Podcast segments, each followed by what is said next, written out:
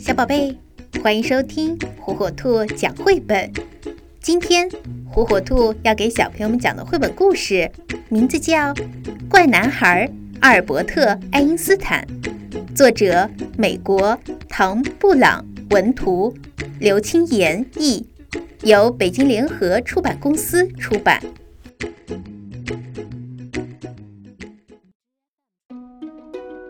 在一个晴朗寒冷的星期五。有个名叫阿尔伯特·爱因斯坦的宝宝，在德国古城乌尔姆市诞生了。那一天是一八七九年三月十四日，但是新生儿只为这个家庭带来了短暂的喜悦。奶奶发现他太胖了，太胖了。妈妈担心他的头太大，他的后脑勺有点肿。不过医生说，别担心。这个孩子一切正常，他很好。爱因斯坦渐渐长大，很快就到了牙牙学语的年龄。可是他一句话也不会说，家人焦急地等了又等。他真的没有问题吗？后来他终于说话了，而且一开口就显示出他的聪明。快三岁的时候。父母答应给他一个惊喜，他满心期待的是玩具，没想到竟然是个小妹妹。他说：“小妹妹的身上怎么没有轮子？”爱因斯坦有时对妹妹玛雅很粗暴，他经常差点把棒球扔到妹妹的身上，还差一点儿用锄头打到她的头。后来玛雅说。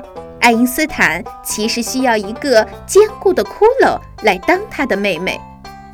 可怜的玛雅并不是爱因斯坦唯一发脾气的对象，有好几次，只要他不高兴，他的脸色和鼻尖就会发白，接着暴跳如雷。他的脾气实在是太坏了，就连父母为他请的家庭教师也被吓得逃之夭夭了。不过，爱因斯坦也不是一直在生气发呆。对于感兴趣的事，他总是非常投入。他很喜欢叠纸牌屋，而且可以垒到十四层那么高。父亲送他的简易指南针也让他着迷。他把指南针翻来转去，或者斜着放，指南针却永远指着南北方。他很好奇。嗯，这里面到底有什么秘密？后来，爱因斯坦全家搬到了大城市慕尼黑。父亲为了鼓励他独立，特别准许四岁的他在没有家人的陪伴下自己上街。他开始上学了，可是，在同学们的眼中，他是个怪男孩。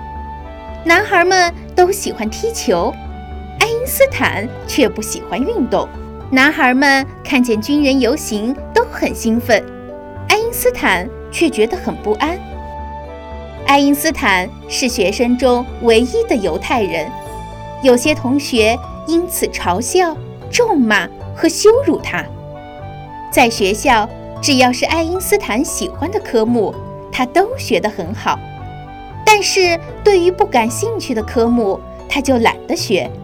他喜欢数学。对拉丁文和希腊文却兴趣平平。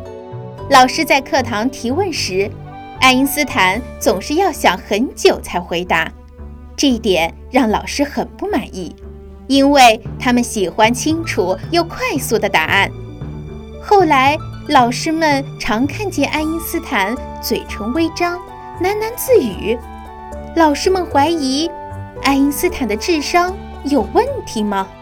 然而。爱因斯坦的成绩非常好，在家里，他努力地练习小提琴，尤其是莫扎特的曲子，完全不需要老师监督。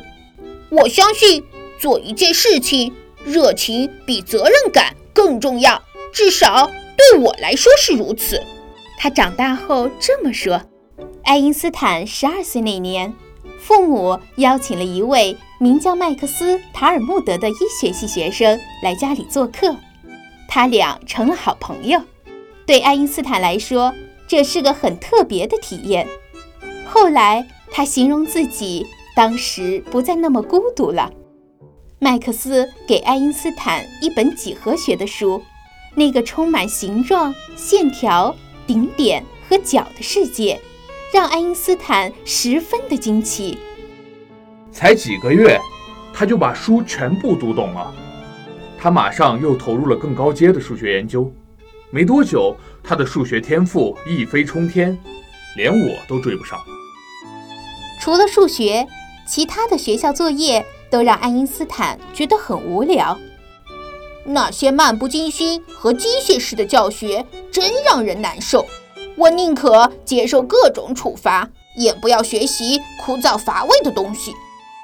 他对学校有些课程不感兴趣，态度冷漠。让一些老师对他存有偏见。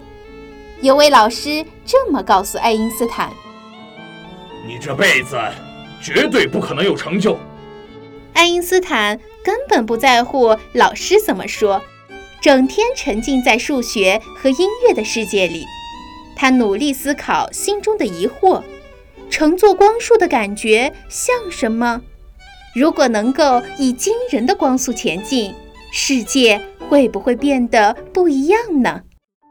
爱因斯坦十五岁的时候，因为父亲工作的需要，全家必须搬到意大利的米兰。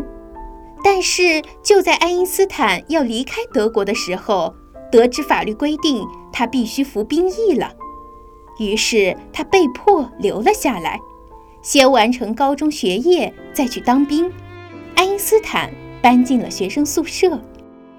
他的心情跌入了谷底，在学校过得一团糟，很渴望回到舒服的家里。他的情绪和健康渐渐走下坡。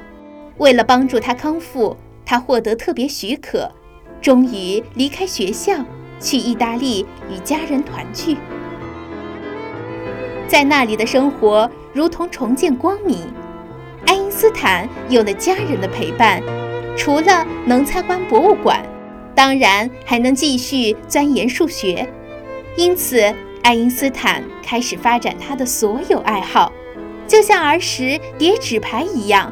即使参加宴会，他也在解复杂难算的数学题，完全不理会周围宾客的谈话和音乐。他申请了去瑞士苏黎世理工学院学习，可是由于没有准备。那些在学校里被他忽略的科目，让他并没有通过入学考试。接着，他花了一整年的时间取得了高中文凭，然后顺利进入理工学院继续学习。毕业后，他本想在大学教书，可是没有机会。一九零二年，他接受瑞士专利局三级技术员的职位。那儿是个专门负责管理新发明的机构。后来，爱因斯坦结了婚，还当了爸爸。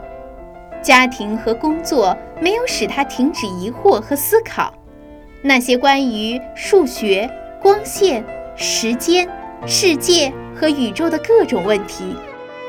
偶尔，他推着儿子的婴儿车走过苏黎世的街道。脑中就像布满星星的夜空一样，充满各种闪闪发亮的幻想，如同星星被人们组合描绘成星座的图案。爱因斯坦脑海中那幅由空间、时间、能量和物质所构成的图像也逐渐的成型，那是从来没有人见过的图像。爱因斯坦发现，是由称为光子的细微能量所组成，然后形成光束，就像从水管喷出来的水柱。他说，所有的东西都在活动。当某些东西动得像光一样快时，就会发生奇妙的事儿。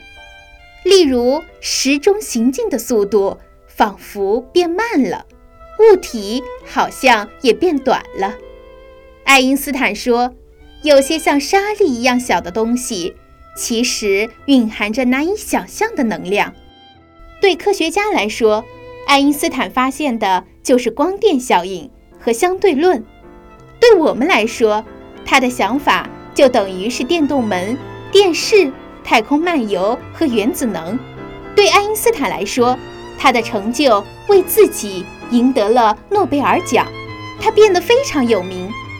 但是在他的眼中，名声好像父母宴会中的嘈杂和喧哗，他一点儿都不在乎，仍然醉心于思考发明中的各种难题。对整个世界来说，爱因斯坦这个名字不再代表胖宝宝、爱生气的孩子，或者是怪男孩，而是一位伟大的思想家。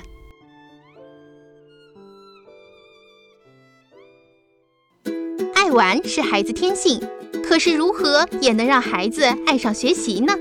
火火兔智能多屏早教魔方，让科技成为孩子学习的小帮手。独创多屏拼接交互技术，将专业的早教内容游戏化，让孩子手脑协调玩游戏，快快乐乐学知识。火火兔天猫旗舰店等你哦！点击电台首页链接就可以直达呢。